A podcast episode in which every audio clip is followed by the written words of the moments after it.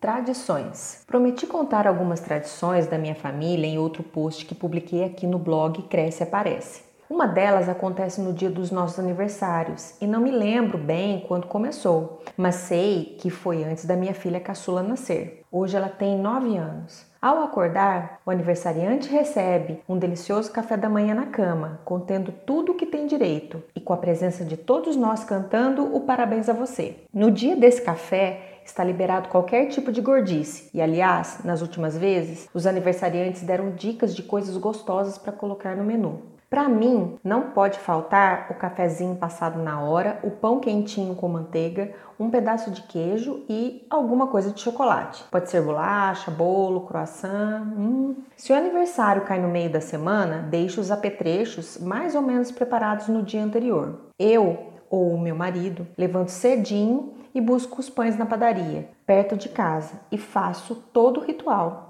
antes de levar meu filho à escola ou de entrar no meu trabalho. Mesmo se não estamos em casa, mantemos esse costume. É uma demonstração de amor, é se importar com cada membro da família.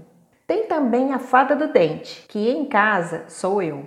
Na prática é o seguinte: o dentinho de leite da criança cai é higienizado e colocado embaixo do travesseiro antes de dormir. Durante a noite, eu pego o dente, coloco uma moeda ou nota, no máximo dois reais, dentro de um envelope e coloco no mesmo lugar. Também coloco um bilhetinho com palavras de carinho assinado pela fada. Tenho duas caixinhas com os dentes de leite dos meus filhos, guardados de recordação. Percebo que o mais legal nem é a quantia em dinheiro, mas a expectativa de achar a moeda e o bilhete no dia seguinte. Quando eu era criança, o costume era jogar o dente em cima do telhado para nascer um dente novo e bonito. Já os primeiros dentinhos caídos viravam pingentes para as correntes de ouro que costumavam adornar os pescoços das mamães. Era moda na época, você lembra?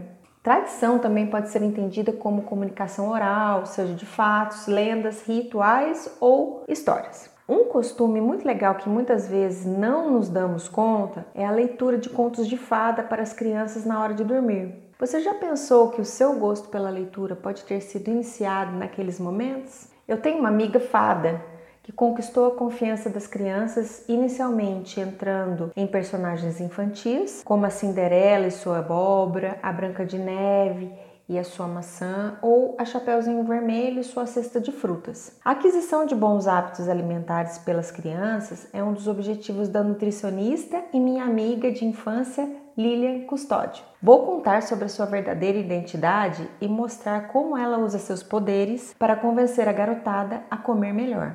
Ao entrar nos personagens dos contos de fada, com o passar do tempo, ela foi se popularizando e logo se mostrou como a fada Lili. Atualmente, a nutrição infantil vem sendo trabalhada por ela para auxiliar mães, professores, e a sua missão como educadora alimentar serve de inspiração Veja mais informações aqui sobre como a fada Lili usa a tradição oral e a literária como um dos seus encantamentos. Além das tradições específicas de cada família, há aqueles costumes passados de geração em geração, comuns na nossa cultura. Posso citar alguns aqui, como por exemplo, presentear as crianças no Dia das Crianças ou no Natal, trocar ovos de chocolate na Páscoa e presentes no amigo oculto, nas confraternizações de final de ano e dar doces no Halloween. Ops, esse nós copiamos dos gringos. E falando em tradições, o coelhinho da Páscoa só apareceu com mais força como um dos seus símbolos depois do século IX, enquanto os ovos de galinha, decorados com desenhos, foram substituídos pelos ovos de chocolate somente no século XVIII, introduzidos por confeiteiros franceses.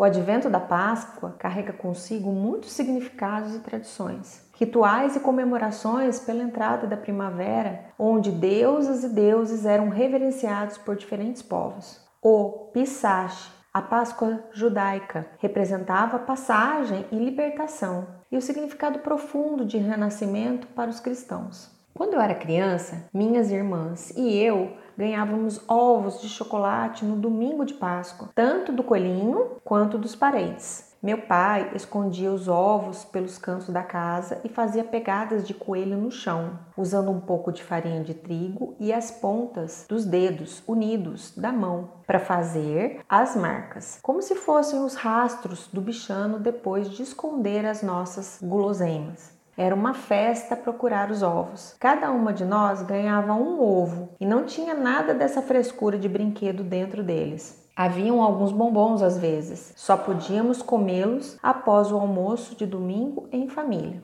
Já faz um tempo que, mesmo essa tradição de se presentear com ovos de chocolate se tornou uma competição, na qual o brinquedo mais legal importa mais do que o chocolate, que por sua vez importa mais que a própria Páscoa, caracterizando totalmente seu verdadeiro propósito. Independente do significado que você dá a ela, nós temos um feriado para nos renovar. Ganhar novas forças, recuperar o sentido de importar-se, preocupar-se com alguém e aproveitar o momento para aplicar o altruísmo.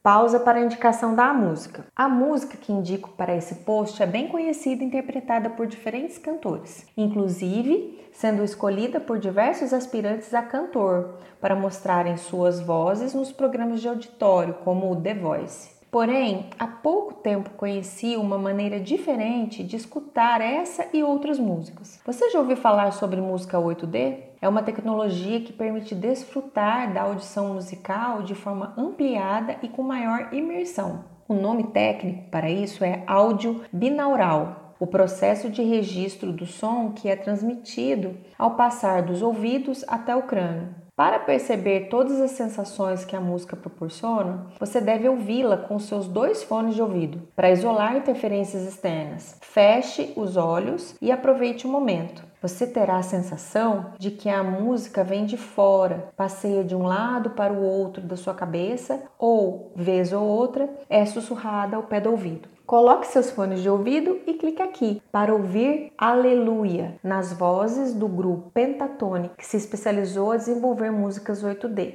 Para ouvir outras músicas nesse estilo, acesse aqui. Voltando ao nosso assunto, as tradições nascem da convivência entre as pessoas, da atenção de umas para com as outras e das maneiras de compartilhar histórias, coisas, conhecimentos e o mais importante, afeto.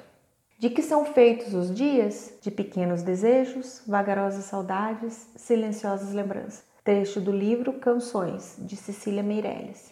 Poderia citar várias tradições, como a macarronada de domingo na casa da minha avó paterna, macarrão parafuso com molho vermelho, ou o café das mães, que contei aqui no blog em um post anterior. O final do filme Ratatouille, aquele longa de animação com o ratinho cozinheiro, traduz muito bem o significado de uma tradição, quando um prato com o mesmo nome do filme, preparado por um chefe de cozinha, é servido para um crítico culinário e este descreve tudo o que o sabor experimentado representa para ele. Na verdade, gostaria de acender a chama, incentivar a recuperação de suas próprias tradições, para que você possa retomar certos hábitos no sentido de alcançar uma nova maneira de viver a vida, buscando o que realmente importa.